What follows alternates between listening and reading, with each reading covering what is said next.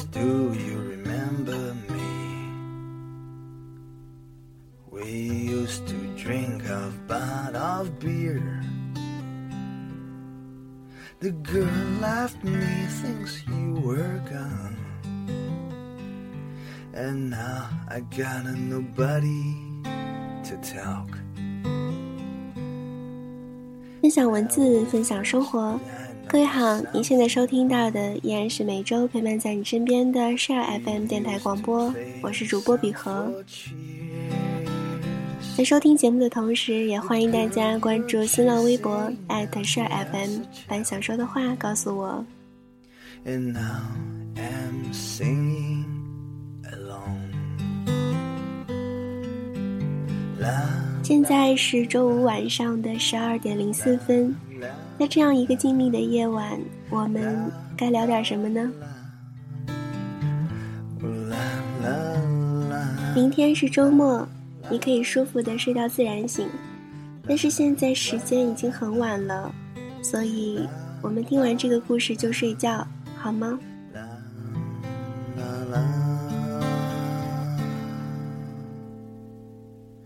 ？For many years I'm thinking the truth. And you gotta work and steady life. But you tell me there's something's missing. I think that'll be your dream. Like old time always. 故事发生在一座森林里，这是一座很大很漂亮的森林，同时也是座具有传奇色彩的森林。不同于别的森林，这座森林四周的围墙都是用瓷器堆积而成的，精美而坚固。而它另一个传奇之处就在于，这里的森林之王不是老虎，而是一条蛇。据说他之前曾和一头猪争夺森林之王的位子，最终他赢了。小兔和他的家人就生活在这座传奇森林的东南部。小兔天生是个运动好手，是东南部网球队里的队员之一。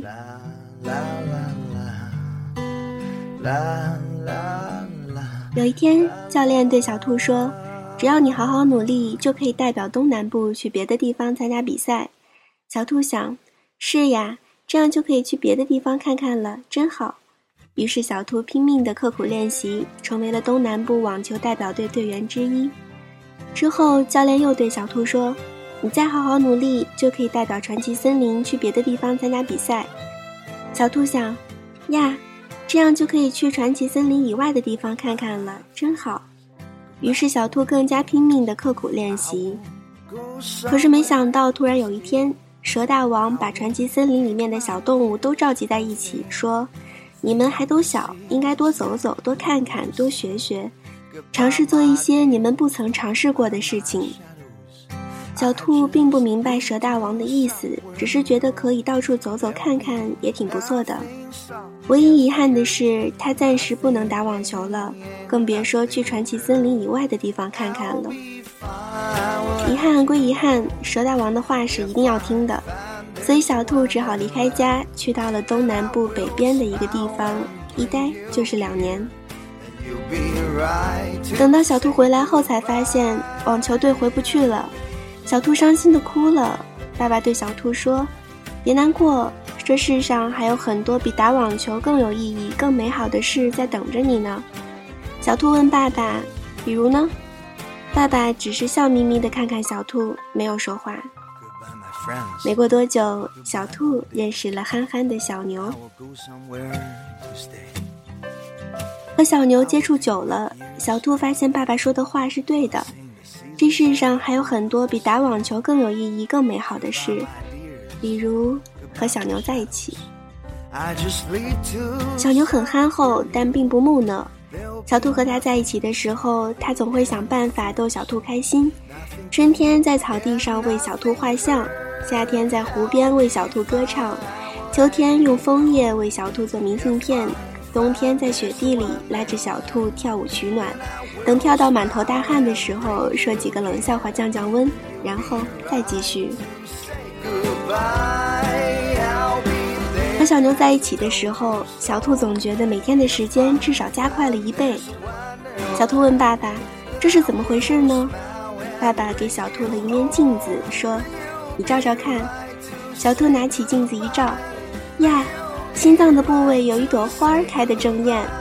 小兔后来才明白，那朵花的名字叫爱情。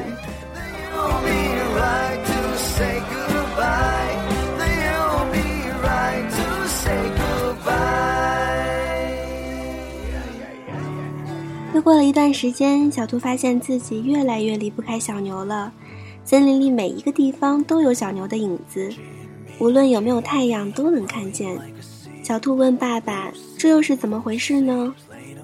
爸爸笑着说：“因为你不是用眼睛在看，而是用心在看呀。”小兔后来才明白，那些特别的影子叫回忆。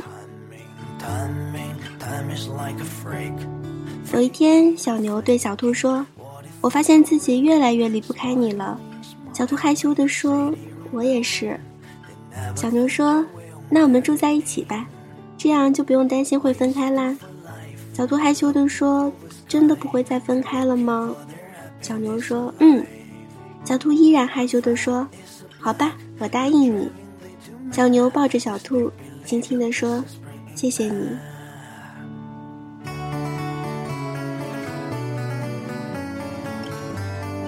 小牛把自己的小房子用心装饰了一遍，然后去找小兔来看，可是却得到一个坏消息：小兔住院了。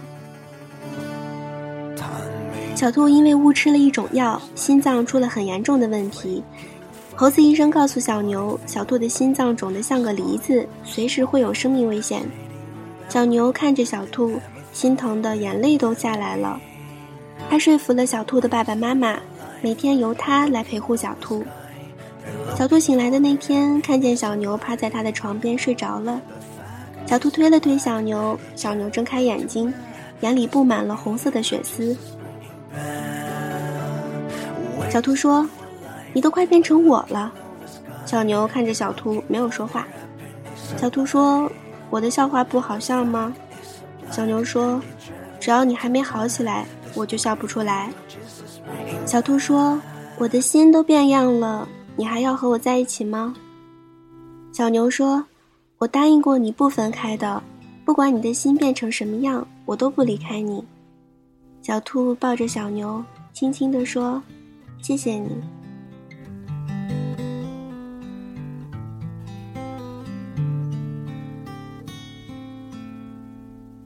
小兔出院后，在小牛的悉心照料下，很快恢复了健康。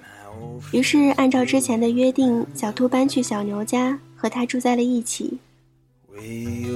搬进小牛家的那天晚上，小兔在心里默默祈祷，希望他们能和所有的童话结局故事一样，从此快乐幸福的生活在一起。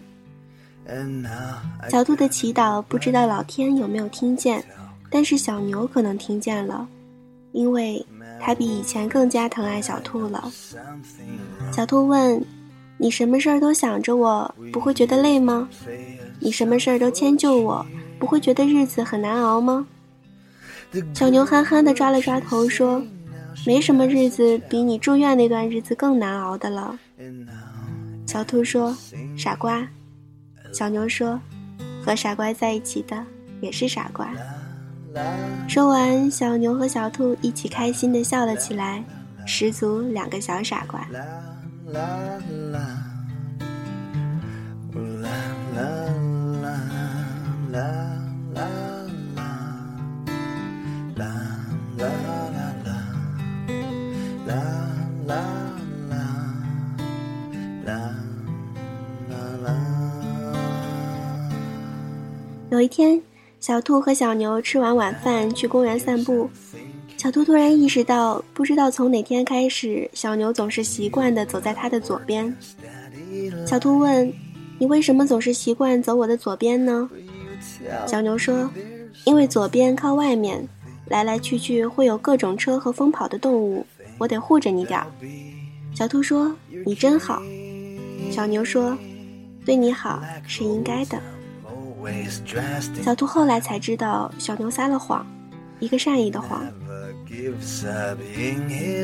因为小兔之前误吃药的关系，不但心脏出了问题，左边耳朵的听力也出现了问题，所以小牛总是走在小兔左边，一是担心它听不清声音出现意外，但更重要的是希望它不要发现这个缺憾。小牛知道，小兔是个自尊心很强的人。到了公园，小兔和小牛看见别人带着宝宝在玩耍。小牛说：“我们要是也有自己的宝宝该多好。”小兔说：“好呀，你希望是男宝宝还是女宝宝呢？”小牛说：“都好呀。如果是个女宝宝，我就多照顾一个人；如果是个男宝宝，就多一个人照顾你。”小兔害羞的笑着，没有说话。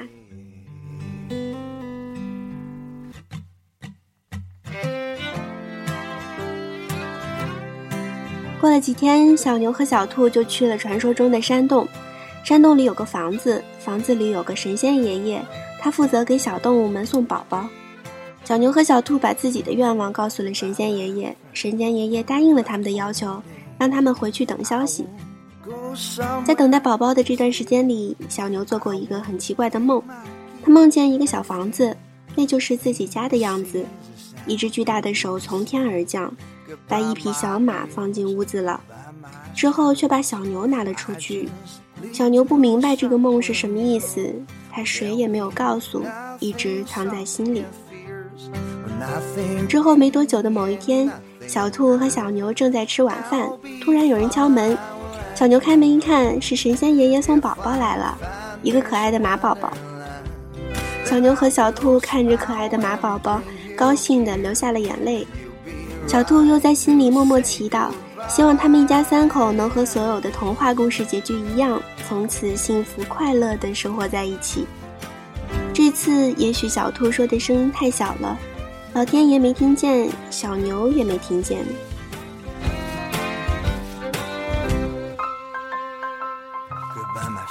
马宝宝来了以后，小牛更加努力的工作。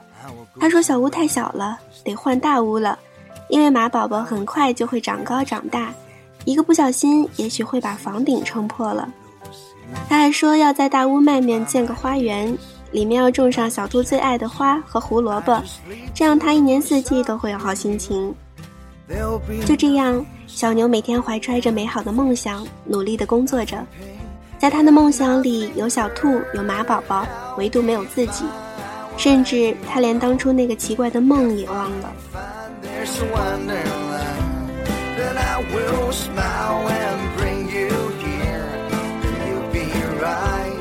如果忘记的就不会发生，那该多好。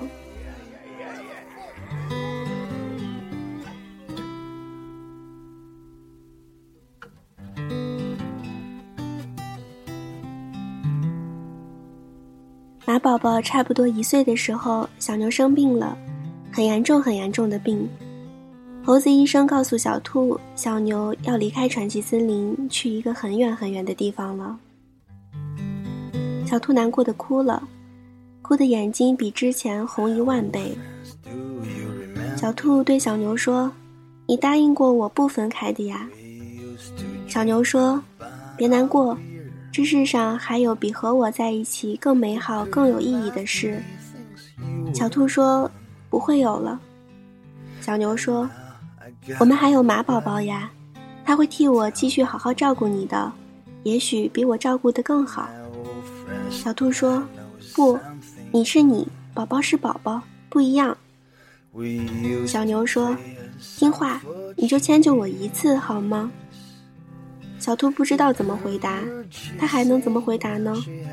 如果任性一下就可以留住小牛，那该多好。在医院里，小兔带着马宝宝陪着小牛过最后一次生日，吹灭蜡烛，说再见。啦啦啦，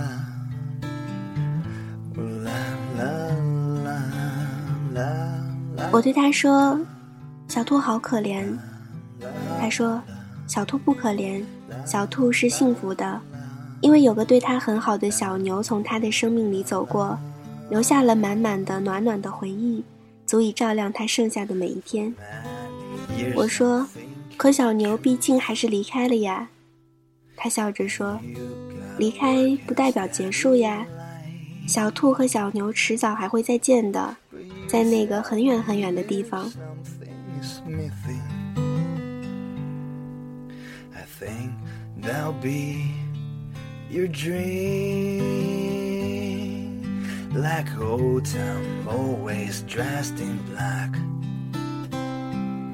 He never gives up in his mind. My old friend, I will tell you the same. The life will be all fine. 今晚的 Share FM 到这里就要和你说声再见了。再次感谢各位的收听，期待着在下周的同一时间我们的再次重逢。我是比和，请相信我的声音会一直陪伴着你。啦啦